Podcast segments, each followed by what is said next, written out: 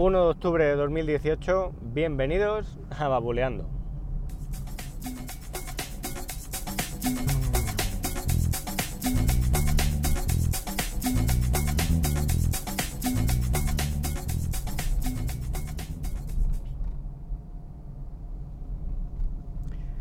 ¿Qué tal? Buenos días.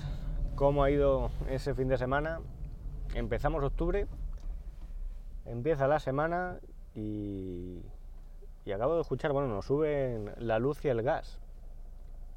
Es curioso que nos estemos gastando dinero en poner lámparas LED en casa, bombillas LED, para que a última hora no notemos el ahorro. Porque vaya tela, con la subida de la luz yo todavía no he notado ningún, ningún ahorro. Al final terminas pagando lo mismo que el año anterior, incluso más. En fin, habrá que, habrá que compensar ¿no? haciendo este tipo de cosas, pero es lo que hay. Bueno, hoy os quería hablar de máquinas virtuales. ¿Qué son las máquinas virtuales y para qué, para qué sirven? y en concreto, pues bueno, de cómo nos podemos bajar una copia de distintas versiones de Windows para utilizarlas en una máquina virtual de forma totalmente legal y gratuita. Os cuento, os cuento un poco. Las máquinas virtuales son aplicaciones que nos van a permitir instalar en nuestro sistema operativo principal pues otro sistema operativo sin tener que, calentarnos la cabeza y complicarnos la vida haciendo eh, particiones en nuestro disco, eh, instalando bueno, pues el gestor de arranque que corresponda y así pues, pues bueno, pues podemos probar alguna característica de un sistema operativo nuevo antes de decidirnos a instalarlo de manera definitiva. Y, bueno, pues es, algo que está muy bien y que incluso en entornos, en entornos profesionales, dependiendo de la máquina que se utilice como sistema anfitrión, como máquina anfitrión, y de las características y prestaciones que ésta tenga, pues incluso las máquinas virtuales pueden mm, ahorrar mucho dinero en cuanto a la compra de máquinas físicas, porque, pues oye, igual interesa invertir un poco más en una máquina que haga de servidor y que tenga pues bastante memoria RAM, un procesador potente, en fin. Y dentro de ella meter máquinas virtuales configuradas pues con, con las prestaciones el máximo que dé. Y, y oye, se pueden, se pueden ahorrar varias máquinas pues dependiendo de lo que se quiera, de lo que se quiera hacer. Hay distintos tipos de aplicaciones que nos permiten virtualizar sistemas operativos. Las más conocidas pues son Bingware, que es una aplicación comercial, bueno, con un uso eh, muy, muy intensivo en entornos profesionales.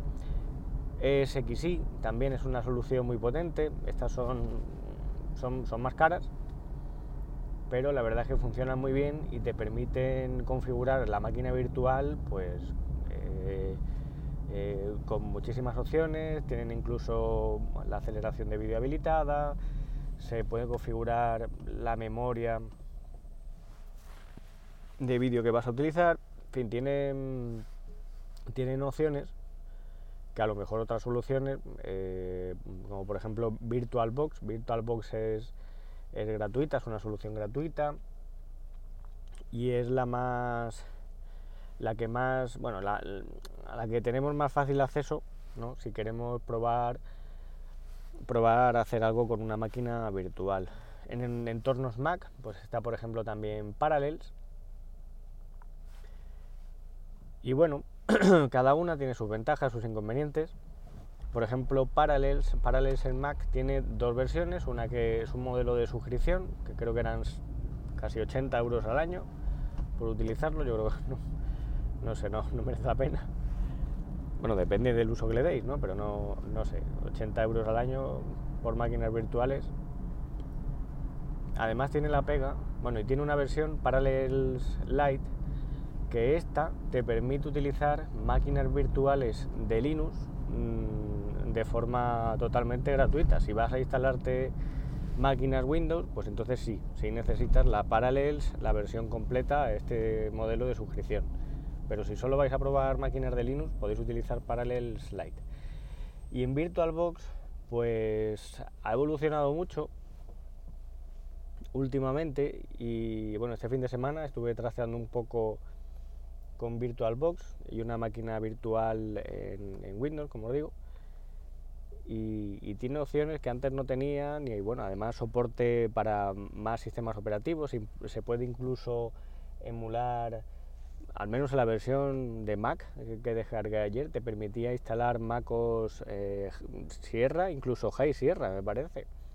Que antes no, antes VirtualBox se limitaba a Windows, Linux mm, y poco más. Pero ahora, oye, puedes incluso instalarte uno SX, pues a lo mejor más antiguo o, otro más, más reciente y poder trastearlo. Y ya os digo, ya os digo, está, está muy bien.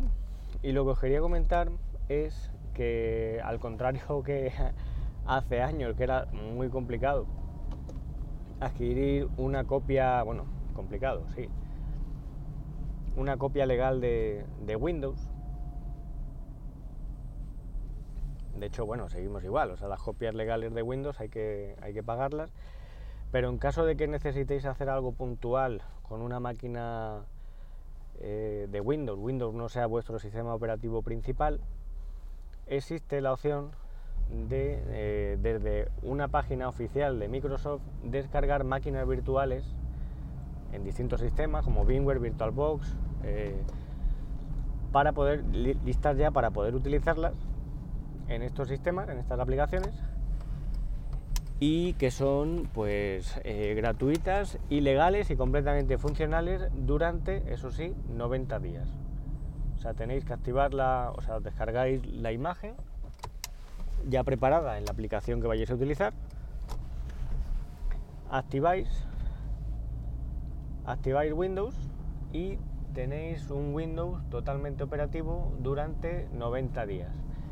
Pasados esos 90 días, pues bueno, la máquina dejará de funcionar, no os dejará acceder a las aplicaciones que tengáis instaladas, entonces las opciones son, pues hacéis una copia, un snapshot que se llama, mm, nada más arrancar la, máquina, o bien pues eh, conserváis el archivo original que os habéis descargado que tiene pues la imagen de, este Windows. Los Windows bueno por lo que estuve viendo ayer pues te puedes bajar desde Windows pues creo que había que estaban todas las versiones de Windows la verdad. Windows 7 Windows 8 Windows 10 incluso XP y, alguna anterior. Mm, puede que tal vez sí y, nada, eso, las podéis descargar, son completamente funcionales durante ese tiempo. Me suena incluso que llegué a leer que una vez pasados los 90 días tiene la opción como de extender ese periodo de uso. Esto no lo tengo muy claro, pero creo que, incluso es posible.